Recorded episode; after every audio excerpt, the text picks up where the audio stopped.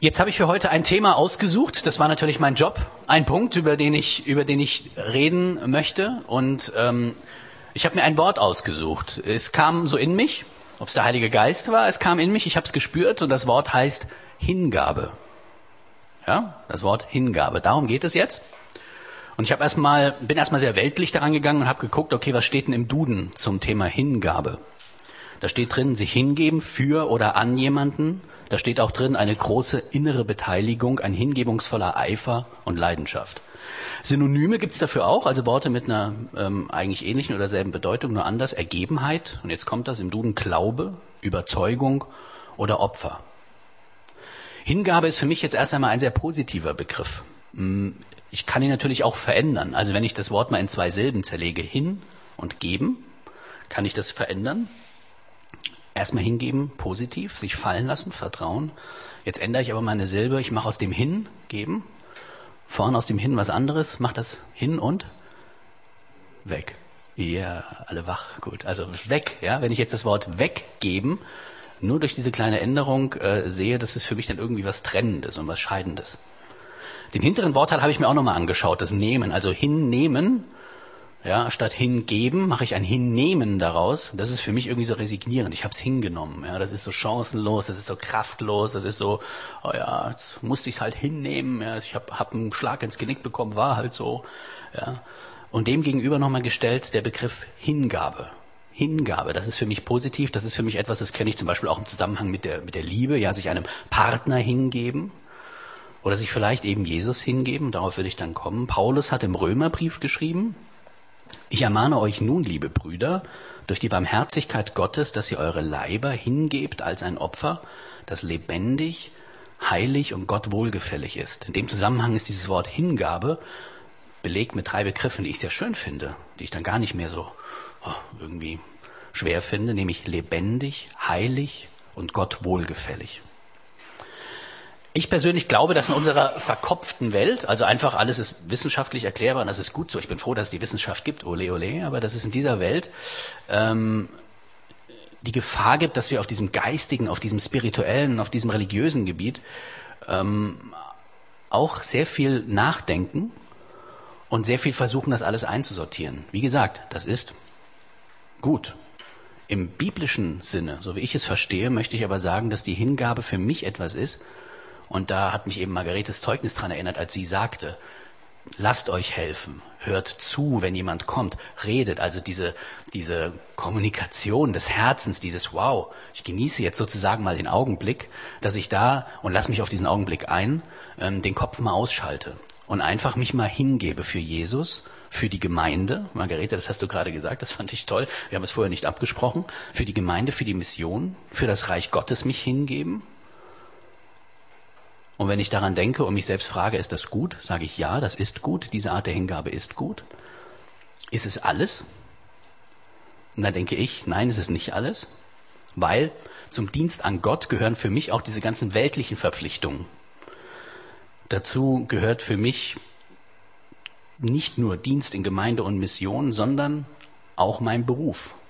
Auch da kann ich mich hingeben an Gott mein Dienst in meinem Betrieb, mein Dienst an meiner Familie, mein Dienst an meiner Frau, die da sitzt, der Dienst, den ihr habt an eurem Mann oder Partner, alles, was ich mache, und ich finde diesen Gedanken sehr groß und möchte ihn gleich noch eben näher erklären, mache ich Jesus zur Ehre. Mein Beruf ist ein Dienst an Gott und den Menschen. Damit meine ich jetzt nicht den Christoph, das bin ich, Beruf, sondern euer aller Beruf. Da, wo ihr steht, könnt ihr euch hingeben.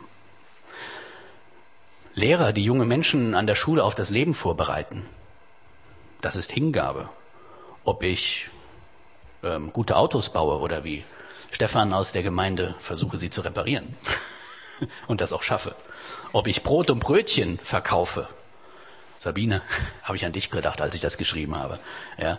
Ob ich kranke Menschen pflege ob ich als Banker dafür sorge, dass die Menschen ihr Geld einigermaßen gescheit anlegen. Ich kann das natürlich auch alles andersrum machen. Ich kann auch die Menschen abzocken und ab, ja, über, übers Ohr hauen sozusagen. Oder ob ich einfach abseits des Jobs freundlich bin und anderen helfe. Und wenn ich jetzt, um beim Beispiel der Arbeit zu bleiben, mein Geld verdiene, um Menschen zu versorgen, die Gott mir anvertraut hat, denn ich bekomme, wie wir gerade auch beim Opfergebet gehört haben von Nicole, wir bekommen es alle vom Herrn.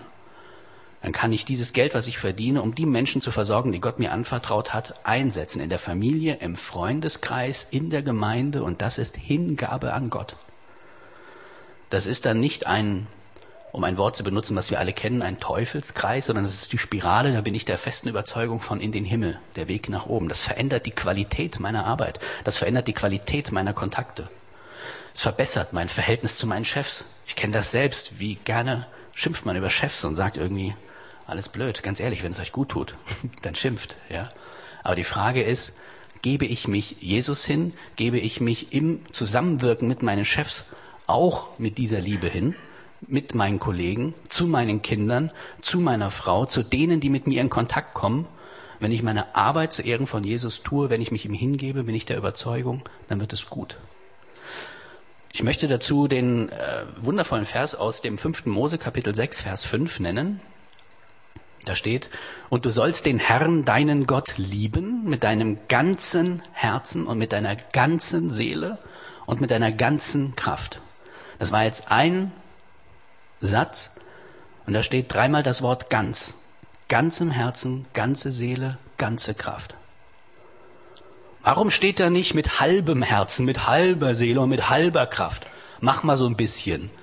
Ja, diene ihm so ein klein wenig. Und wenn du irgendwie in eine blöde Situation kommst, wenn du, wenn du weißt, du gehst jetzt irgendwo rein und wirst jemanden anlügen und wirst den mal so richtig nach Strich und Faden über den Tisch ziehen. Hey, Heiliger Geist, Gott, Jesus bleibt vor der Tür. Es ist besser, wenn ihr das jetzt nicht seht, was da kommt. Aber wenn ich da wieder raustrete, bin ich wieder ganz der Alte, dann könnt ihr mich wieder haben.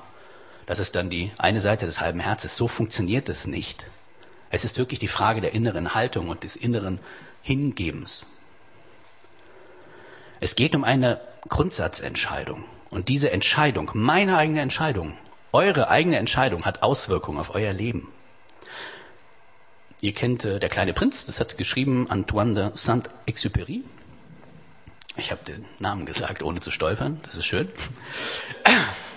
Er hat geschrieben, wenn du dich hingibst, empfängst du mehr, als du gibst. Denn du warst nichts und nun wirst du jemand. Ja, ich lese noch einmal vor. Wenn du dich hingibst, empfängst du mehr, als du gibst. Denn du warst nichts und nun wirst du jemand. Das ist dieses Prinzip. Ich gebe mich hin zu Ehren Jesu und ich bin mir sicher, es wird Positives in Gang kommen. Dinge ohne Hingabe, ohne dieses Ganz, habe ich mir auch Gedanken gemacht, wie kann ich das irgendwie noch, weil mir das einfach dreimal in diesem Vers entgegenkam, ja, ganze Seele, ganze Kraft. Was passiert? Wenn ich das ganz einfach nicht so ernst nehme, ich habe da dann ein bisschen recherchiert, die Gabi, meine Frau, weiß das, war gestern Abend noch im Internet und habe da noch irgendwie geguckt und ich war auf der Seite des Frankfurter Flughafens. Hm? Okay. Naja, die haben ja so einen Kontakt nach oben. So, da war ich auf der Seite des Frankfurter Flughafens und da gibt es täglich, gibt es 1320 Starts und Landungen gibt es am Frankfurter Flughafen. Jeden Tag 1320 Starts und Landungen. Wenn nur jede zehnte wirklich daneben geht, also richtig dramatisch verläuft mit den Argumenten des Piloten oder der Flugsicherung, mir fehlte die Hingabe. Ja, ich hatte zwar irgendwie schon die äußere Disziplin, also ich habe da gesessen, so mit meinem Anzug oder mit meinem Hemd und ja klar, ich war auch da, ich hatte einen Kaffee und alles im Griff, aber mir fehlte irgendwie so die Hingabe. Ich war da nicht so richtig bei der Sache. Also meine innere Entscheidung, da zu sein und da meinen Job zu tun und da meine Position zu halten, die war nicht so richtig da. Dann käme es am Frankfurter Flughafen bei 10% Ausfall täglich zu 132 Abstürzen. Jeden Tag 132 Flugzeugcrashs. Ich glaube, die Nachrichtensendungen würden irgendwann auch darüber nicht mehr berichten, weil wir uns daran gewöhnt hätten. Wenn eine Hebamme sagt, ich hatte bei der Geburt in meinem Job nicht die richtige Hingabe, ja, ich nehme jetzt bewusst natürlich die Beispiele, wo es ein bisschen dramatisch ist. Ist ja auch mein Job hier. Dramatik. Wenn eine Hebamme sagt, ich hatte nicht die richtige Hingabe, ja, ich war im Kreissaal, ich habe auch schlau geguckt, ja, so, mm, mm, okay. Ich habe auch mal wichtig genickt, ja, da müssen wir was machen, eine PDA, alles klar, ja, okay. Und eigentlich war auch alles in Ordnung, also der Kreissaal war sauber, es gab jetzt kein, kein Drama, ja, da brannte das nicht, das war alles so irgendwie in, in, in der Reihe. Aber ich habe nicht so die richtige Hingabe gehabt und ich habe irgendwie, ja, ich gebe es zu, ich habe halt den Säugling nach der Geburt fallen lassen aus so einer Höhe von ein Meter, keine Ahnung, was weiß ich, ja, eine Meter. Ich habe hab das Kind fallen lassen. Mir fehlte so die Hingabe. Ich war irgendwie nicht so richtig dabei. Die innere Haltung war nicht da. Da war ich auf den äh, Seiten im Internet des Statistischen Landesamtes Bad Ems hier für Rheinland-Pfalz. Im Jahr 2012 kamen in Rheinland-Pfalz etwas mehr als 31.000 Kinder auf die Welt. 31.000 Mal ein Gottesgeschenk. Wie gesagt, ich habe gestern Abend vom Rechner gesessen, habe ich auch echt gelächelt, weil ich finde es eine schöne Nachricht. 31.000 Mal ein Kind ist da. Ist was Tolles. Wenn nun die Hebamme, der Arzt oder wer auch immer da einen tollen Job macht, ja, und die machen tolle Jobs. Hebammen und Ärzte sind wichtige Menschen. Aber wenn die nicht die Hingabe haben, und jetzt wollte ich nicht dieses mit dem jedes Zehnte irgendwie, das finde ich dann doch ein bisschen zu dramatisch, da wäre der Bogen überspannt gewesen. Aber wenn nur jedes fünfzigste Kind nach der Geburt auf den Boden fallen gelassen würde, weil mir war gerade nicht so, ich hatte nicht so die Hingabe und die innere Einstellung und so weiter, dann haben wir jährlich, jetzt versucht es schon im Kopf auszurechnen, 31.000, 620 Säuglinge, die fallen gelassen werden und sich verletzen oder was Schlimmeres passiert. Andersrum, andersrum formuliert, fasziniert mich die Vorstellung, Gott in allen Lebenslagen zu lieben und ihm mit meinem Leben eine Freude zu bereiten. Was hat denn Jesus hingegeben? Da bin ich wieder bei der Hingabe. Alles. Genau, Sabine, er hat alles hingegeben. Es war, um jetzt wieder auf den Anfang dieser Predigt zu kommen, es war keine Weggabe. Er hat nichts weggegeben. Ich finde, jetzt spürt man auch, dass es ein ganz anderes Wort ist. Ja, ich gebe da was weg, ich gebe mein Leben weg. Ja, das ist so. Das ist ohne Folge. Da ist ein Endpunkt. Weggegeben und tschüss. Buchdeckel zu. Es war eine Hingabe von Jesus. Er gab sein Leben. Er hat es nicht weggegeben, nicht weggeworfen. Er gab es. Es war ein Akt der Hingabe. Er hat das Kreuz getragen. Er wurde geschlagen, er wurde bespuckt. Er wurde gedemütigt, er wurde verspottet. Und trotzdem war da was während dieser ganzen so schmerzhaften Kreuzigungsgeschichte. Es war Hingabe für uns. Ich habe da noch nicht gelebt. Gott wusste, wann ich komme. Aber es war diese Hingabe für uns. Das war die Liebe zu uns.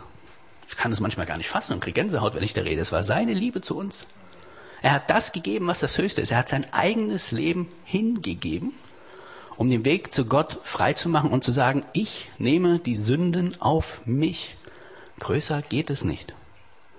Ich erleichtere meinen Nachfolgern, denen, die an mich glauben, die eigene Last. Ich nehme deren Last weg. Habt ihr mal versucht, von einem Menschen die Last wegzunehmen? Jemand aus eurem Freundeskreis, der wirklich tief drin hängt, dem es wirklich schlecht geht, hinzugehen und ein bisschen die Hand mal aufzulegen und sagen, boah, Red mit mir mal. Was ist los? Kann ich dir helfen? Brauchst du das einfach mal? Hast du ein Problem, gesundheitlich, privat? Sprich mit mir. Allein so eine Last auf sich zu nehmen, das erfordert viel Kraft. Das erfordert richtig, richtig viel Kraft. In meinem jetzigen Beruf, ich bin Coach. Das ist Fußball, Fitness? Nein. ja, also ich gehe in Unternehmen rein, wo es Streit gibt, wo die Menschen nicht optimal miteinander ver verzahnt sind in diesen Arbeitsabläufen. Was ich da für Geschichten höre, warum das da nicht läuft, wer wem beleidigt hat, wer wo sauer ist. Und oftmals steckt hinter einer Aktion wie einer Beleidigung oder so ein persönliches Schicksal. Diese Leute stehen an der Wand, die sind fertig, die sind kaputt und deswegen sind die aggressiv auch in der Firma. Das ist mir manchmal zu viel. Ich gebe zu, ich brauche da die Bibel, ich brauche Gott, ich brauche Jesus und sage, wow, man nennt das in diesem Beruf die professionelle Nähe, also nah rangehen, aber doch immer diesen professionellen Abstand halten. Das ist, ähm, das ist viel. Und ich rede davon, dass ich jetzt von einem oder von zwei Menschen oder von drei Menschen die Last von den Schultern nehmen möchte und das auch von Herzen gerne tue. Aber Jesus, der hatte das Kreuz drauf, der ist bespuckt worden, gedemütigt worden, hat gesagt, ich nehme von allen die Last. Das ist viel mehr. Manchmal habe ich damit ein Problem, das gebe ich zu, als ich überhaupt annehmen kann. Ich denke dann irgendwie, Herr, bitte, boah, da ist so viel getan. Erinnert ihr euch, was ich sagte, an Arbeit oder Zeit in andere Menschen und mit Freunden investieren? Ich kümmere mich darum und nehme Last weg und das ist die Hingabe. Im 1. Korinther 8, Vers 1 und 2 steht, aber bloßes Wissen macht überheblich. Was uns wirklich voranbringt, ist die Liebe. Neue Genfer Übersetzung, die Liebe. Die Liebe zu anderen. Jesus ist ans Kreuz gegangen für uns. Paulus er nennt diejenigen, die auf ihre eigenen Begierden bedacht sind und somit nur auf das Irdische und Vergängliche schauen, nennt er Feinde des Kreuzes Christi. Das ist ein ziemlich starkes Wort, aber so war er. Er sagt, dass der eigene Bauch in Wahrheit ihr eigentlicher Gott ist. Konkret, jetzt habe ich die Übersetzung nicht dazu geschrieben, ähm, schreibt er, Ich habe euch schon oft gewarnt und wiederhole es jetzt unter Tränen. Die Botschaft, dass allein im Kreuzestod von Christus unsere Rettung liegt, hat viele Feinde. Ihr Ende ist die ewige Vernichtung. Der Bauch ist ihr Gott. Statt der Herrlichkeit bei Gott warten auf sie Spott und Schande. Sie haben nichts als Irdisches im Sinn.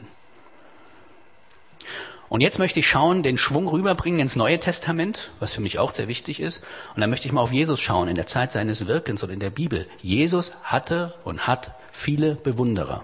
Hatte er damals schon. Wenn der auf dem Boot gestanden hat und hat gepredigt, da war die Hütte voll. Ja, er hatte viele Bewunderer gehabt. Aber Jesus hat sich nicht ausgeruht im Licht dieser Jubelrufe, ist vorgegangen, hat gemeint, hey, hier bin ich, ja. So einmal kurz die Tür aufmachen, ja. Da bin ich, jubelt mir, dann kam Jubel, es tut dir auch gut. Super, Dankeschön. Nein, das hat er nicht gemacht. Er hat klipp und klar gesagt, was es bedeutet aus dieser Distanz des Zujubelns. Das ist nämlich auch Distanz. Ich kann zujubeln. Ich kann auf Facebook den Daumen hoch anklicken und sagen Like. Aber da lasse ich mich nicht richtig drauf ein. Das ist eine gewisse Distanz. Er hat klipp und klar gesagt, Bewunderung ist gut, persönliche Beziehung, das ist es, worauf es ankommt. Die Jüngerschaft, die Nachfolge. Es ist Einfach nur zu jubeln ist ohne Konsequenz. Es ist distanziert. Wenn ich Formel 1 Anhänger bin, bin ich gar nicht. Ja, ich nehme mir mal das Beispiel, vielleicht sitzen hier ein paar. Nicole und Reinhold, von euch weiß ich's ja. ja. Ich kann sagen, Sebastian Vettel ist ein super, super Rennfahrer. Da kann ich mir, Sebastian Vettel wird da nie was von erfahren. Es ist ja ein Unterschied, ob ich das irgendwie so für mich sage oder ob ich mal hingehe auf eine Rennstrecke und die mal besuche und, und ihm mal zurufe, dann kriegt er das vielleicht mit und freut sich, ja. Aber da bin ich ja näher dran. Dann habe ich ja was von diesem Geruch, den es da gibt, von diesen lauten Motoren, von diesem ganzen Drumherum. Ich muss mich den Dingen nähern. Ich muss irgendwann sagen können, in Bezug auf Jesus, ich gehöre in sein Team. Und das ist Hingabe. Das ist nicht Distanz, das ist nah rangehen. Und das Einzige, was ich dafür tun muss, ist, ich muss den ersten Schritt machen.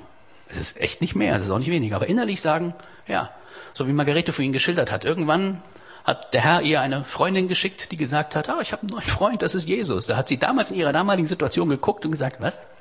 Ja? Und das war bei ihr der Moment vielleicht, wo es Klick gemacht hat, wo sie gesagt hat, ich gehe den Schritt dahin. Und dieses Hingehen halte ich persönlich für sehr wichtig. Das Evangelium ist keine Geiz ist geil Aktion, wo ich auf der Couch sitze, einen Fernsehspot sehe, wo ich im Autoradio einen, Radiospot dazu höre und noch den Prospekt reingeschmissen bekomme. Ja?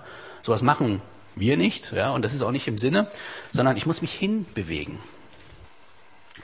In Lukas 14 steht, Vers 27, und jetzt kommt der anstrengende Teil sozusagen dieser Hingabe, das, wo es ein bisschen oh, schwer ist.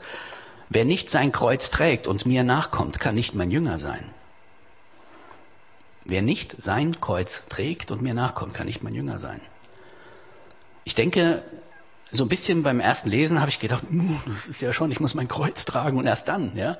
Also sozusagen, wenn du Jesus nachfolgst, dann riskierst du viel.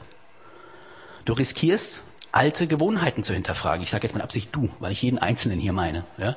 Du riskierst neue Gefühle zu spüren, die Jesus, die Nähe zu Jesus und zu seinem Vater. Margarete, das war auch wieder so ein Volltreffer. Du hast gesagt, deine Einstellung hat sich geändert, alles hat sich nach und nach geändert. Und wenn du heute zurückschaust, diese tausend Kilometer Geschichte und so, du riskierst alte Gewohnheiten zu hinterfragen, du riskierst neue Gefühle zu spüren, die Nähe zu Jesus, zu Gott. Du riskierst aber auch ganz schön viel Engagement bringen zu müssen Reinhold und Nicole hätten das auch, glaube ich, mit den, ihr wart das ja mit den Mikrofonen, das hätte ihr auch sein lassen können. Ja? Es ist aber gut so, glaube ich, denn in der Bibel steht auch schon, liebe deine Nächsten wie dich selbst. Und dafür ist der erste Schritt, und jetzt komme ich zu ganz jedem Einzelnen von euch, der hier sitzt, der erste Schritt, nimm dich mal erst an und liebe dich erst mal so, wie du bist.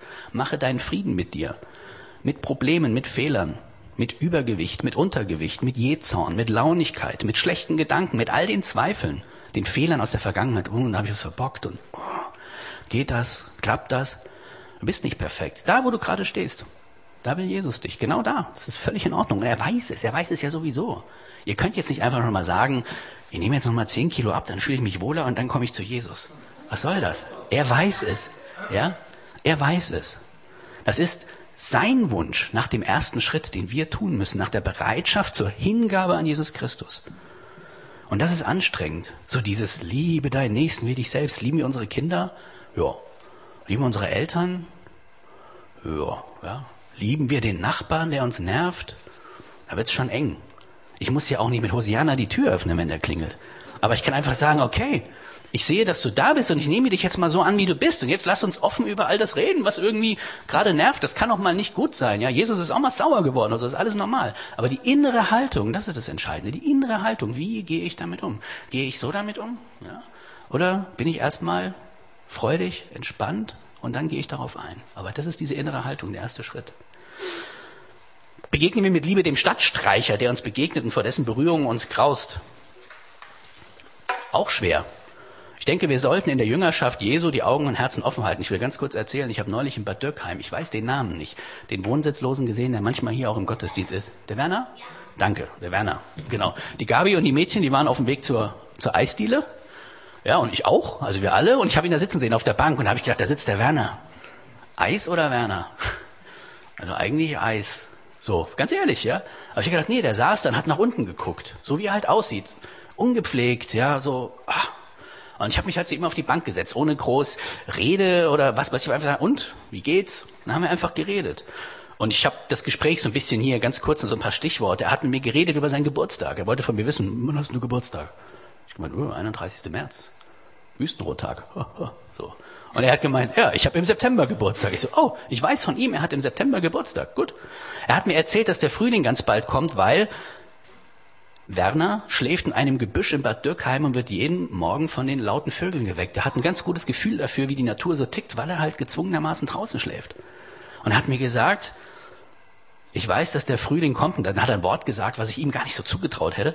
Äh, und die warmen Temperaturen kommen unaufhaltsam. Ich so, oh Werner, das war mal mehr als nur so, ja, geht. Oder, nee, die Temperaturen kommen unaufhaltsam. Ich so, okay. Ja, ich höre immer mehr Vögel zwitschern, die wecken mich. Es hat mich erstmal Überwindung gekostet, ich gebe es zu, weil aus der Nähe habe ich auch gesehen, wie ungepflegt er ist und dass er Hautprobleme hat und das ist alles irgendwie so, mm, ich gebe es zu, okay. Ja. Ich habe mir nur einfach gedacht, Christoph, Hingabe heißt so alles, die ganze Palette. Es kann bedeuten, dass ich mich auf einem Business treffen mit einem Anzug und einem Glas Sekt in der Hand und wichtiger Blick, wie die Hebamme, auch mal irgendwann zu, zu Jesus bekenne. Also nicht dramatisch, ja, aber einfach im Gespräch das nicht zurückhalte. Ich sage nein. Ja, ich bin bekehrt, ich folge Jesus nach. That's all. Das kann ich durchaus einmal machen. Es kann aber auch bedeuten, manchmal innezuhalten, um mich jemandem zuzuwenden, der einsam, verängstigt oder schwach wirkt. Werner. Ich glaube, Gott möchte uns beweglich haben. Beweglich in so Situationen. Wie Paul hat das mal gesagt. Wir treffen uns alle hier. Eigentlich machen wir den Gottesdienst gar nicht für die, die hier sind. Wir machen ihn eigentlich für die, die draußen sind, die noch nicht hier sind, ja? Er will uns beweglich halten. Und beweglich geht nur, wenn ich Ballast abwerfe. Ich kann nur beweglich sein, wenn ich den Ballast abwerfe, der auf meinem Rücken ist. Jesus hat ihn schon genommen. Ja? Und dafür gibt es viele Beispiele. Oh, ich komme ins, schon ins letzte Drittel.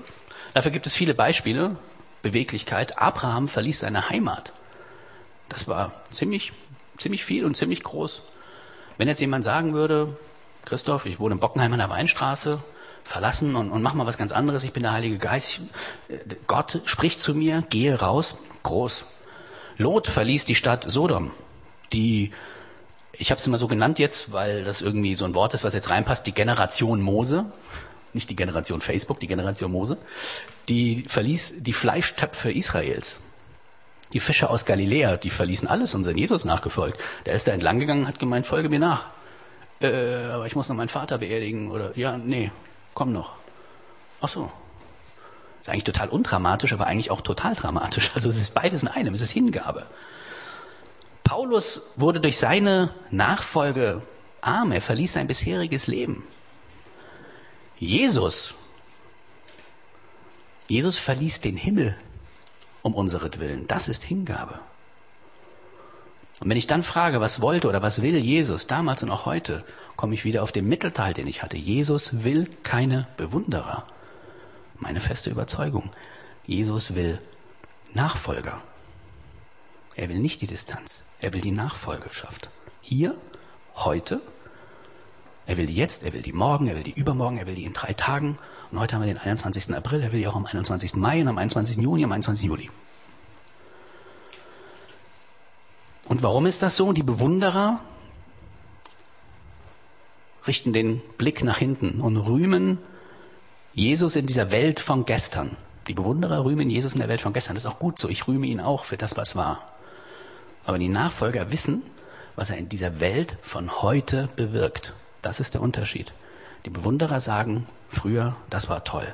Die Nachfolger wissen, was Jesus in der Lage ist, heute in dieser Welt zu tun. Wenn ihr euch darauf einlasst und diese innere Entscheidung trefft, glaube ich persönlich, dieses Gehen mit Gott und mit Jesus, das wird eine Veränderung bewirken, nämlich hin zur Liebe, hin zur Zuversicht, er ist auferstanden und hin zur Hingabe, dem Thema dieser Predigt.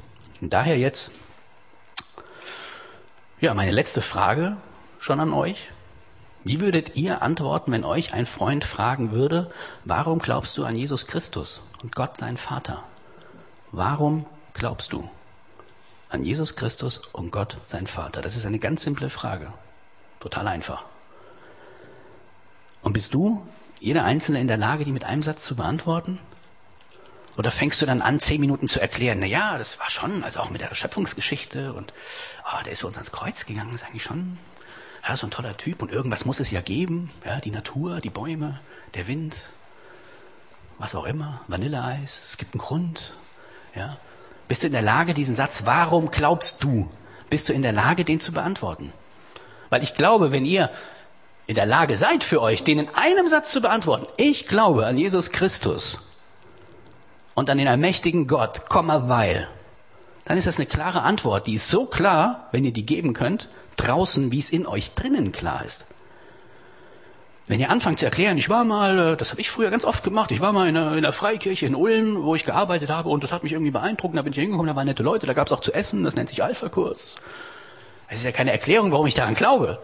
Das beschreibt so ein bisschen meinen Weg, aber Christoph, warum glaubst du an Gott? Sag es, warum glaubst du an Jesus Christus? Mach's für dich klar. Wenn du im Inneren klar bist, kannst du es nach außen auch ganz klar weitergeben.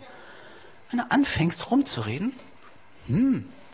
Und deswegen einfach die Frage, wenn ein Freund fragen würde, warum glaubst du an Jesus Christus und Gott, den allmächtigen Vater? Und jetzt komme ich zu der Antwort für mich. Also was auch immer der Grund ist, warum du glaubst, jeder einzelne von euch, das ist individuell. Kann ich ja gar nicht sagen. Kann ja gar nicht sagen, warum du glaubst, du glaubst, du glaubst. Ich denke aber, die Antwort, die Jesus und Gott erfreuen würde und die ich euch wünschen würde, das wäre so mein Wunsch, ja, und die auch ganz viel Mut erfordert, könnte lauten, die Antwort auf diese Frage, ich glaube nicht nur an Jesus Christus. Ich glaube nicht nur an Jesus Christus. Ich habe mich ihm hingegeben. Die Hingabe. Und so steht es, denn deines ist Reich und die Kraft und die Herrlichkeit in Ewigkeit. Amen.